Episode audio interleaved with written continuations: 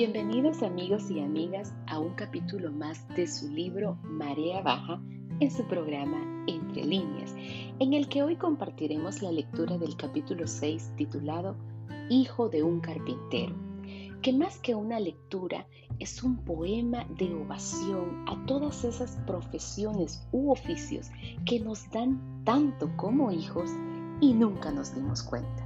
Y ahora, la lectura de hoy. Hay tres cosas que no elegimos cuando nacemos. La casa, la familia y los hermanos. No afirmo esto porque hubiera querido tener derecho a alguna clase de elección, sino simplemente porque es y debe ser así. A la verdad estoy feliz de que sea de esta manera, al punto de que con sus virtudes y defectos elegiría una y otra vez la misma casa en la que nací, los mismos padres que por amor me trajeron al mundo y los mismos hermanos con los que me crié. Nuestra condición de niños hace que por mucho tiempo solo estemos interesados en vivir y dedicados a ello esa época maravillosa de pasar los días sin las responsabilidades típicamente humanas que al cabo de un cierto tiempo nos cambiarán la vida. Por definición, representa uno de los periodos más inolvidables de la historia de mi vida. La vida de un niño está llena de descubrimientos diarios y muchas veces inesperados. El descubrimiento es como una opción, una propuesta apasionante que más de mil veces produjo uno que otro llamado de atención. Te dije que no tocaras eso. O, ¿cuántas veces debo repetirte que no te metas ahí? no hay excepción. Sea en el idioma que sea, todo padre le ha dicho y ha gritado a un hijo frases como estas. Se trata de un encuentro entre el que sabe y conoce de peligros y el que no sabe y quiere descubrir. Y en materia de descubrimientos, me encontraba yo cuando por primera vez supe dos cosas. Número uno, el precio de la comida que comíamos y la ropa que vestíamos. Y número dos, la forma en que se obtenía esa comida y esa ropa. Mi padre era carpintero esta fue la principal fuente de ingresos por medio de la cual disfrutamos de los más increíbles manjares y vestimos las ropas más dignas por aquellos años. Ahora que transcurren mis días más nostálgicos, me aquieto un poco y le doy gracias a Dios por el oficio de mi querido padre, carpintero. ¿Cuánto hay en este oficio y cuánto de él he ido incorporando a los míos. Me di cuenta de que después de un cierto tiempo uno tiene cabal dimensión de muchas cosas y en estos días me impresiono a niveles sorprendentes con solo recordar definiciones y etimologías de esta palabra, que constituye una maravillosa forma de ganarse la vida. Según se sabe, la etimología más básica de la palabra carpintero señala algunas cosas en cuanto a su significado. El carpintero es un profesional que trabaja con la madera. El término proviene del latín carpentarius y se refería a aquel que fabricaba el carpentum, un tipo de carruaje en forma de cesto casi totalmente construido de madera. El carpintero era considerado un verdadero artista, actitud sin la cual difícilmente podría construir tan increíbles carruajes.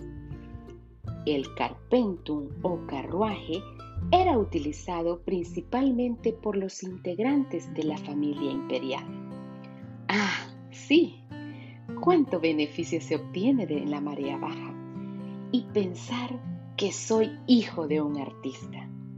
Las olas lamen tímidas las orillas desde que las observo en el mar y pienso sin querer dejar de hacerlo. Soy hijo de un carpintero Y eso hace que con emoción recuerde que, número uno, mi padre tuvo un oficio, pero lo practicó como un arte. El arte de darle forma a la madera para obtener lo que se le ocurriera crear. Ya sé de dónde vengo y ya sé que genes me obligan a no dejar de investigar, descubrir y crear. Por eso no te enojes conmigo, soy hijo de un artista. Número 2. Mi padre tuvo un oficio, pero lo desempeñó con sacrificio y sin abandonar. Hasta no terminar la mesa, hasta no culminar esas ventanas, el trabajo no se podía entregar. Mañanas, tardes, noches, clavos, martillos, sierras y dolores formaban parte del proceso, pero no había descanso hasta terminar su próxima obra de arte. Ya sé por qué no puedo parar de trabajar. Nada se logra por medio de una creación espontánea, ni a través de declaraciones creativas y ocurrentes. Todo implica trabajo. Mucho trasnoche, mucho dolor, mucho sacrificio, mucha honestidad. Solo así el producto final será una obra de arte que nadie podrá olvidar. Número 3. Mi padre tuvo un oficio y lo usó a fin de construir una vida para sus príncipes. Fue un rey en lo que respecta a su forma de trabajar. Si el carruaje era construido para las familias reales, mi padre jamás se sintió un empleado sin motivo para vivir. Su obra tuvo los toques de la realeza y la grandeza de la razón por la cual la creaba. Sin embargo, lo más importante de todo, fuera mucho o fuera poco, fuera grande o fuera pequeño, todo lo que mi padre construyó estaba destinado a lograr el bien de sus hijos, verdaderos hijos del rey. No importó tanto que tuviera para él mientras que sus hijos pudieran disfrutar todo Ahora ya sabes por qué me siento un príncipe de una maravillosa familia real. Soy hijo de un carpintero. Oficios dignos si los hay, pero mucho más digno es mi padre que lo practicó sin dudar. La vida te da lecciones, lecciones que no debemos ignorar. No elegí la casa a la cual llegar, Tampoco elegí a los padres que pudiera tener, ni mucho menos a los hermanos con quienes reír y disfrutar. Soy el producto de algo, soy la idea de alguien más. No niego mis orígenes, agradezco haberlos tenido. De lo contrario, nada de lo que soy y lo que tengo sería hoy mi realidad. No soy un don nadie, pero mi valor no lo define mi color, mi estatura, mis posesiones, mi fama, ni mi forma de caminar.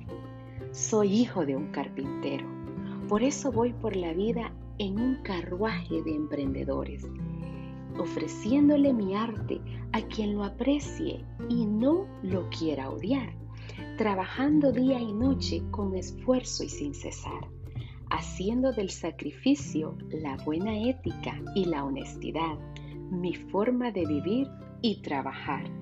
Soy hijo de un carpintero, nada menos.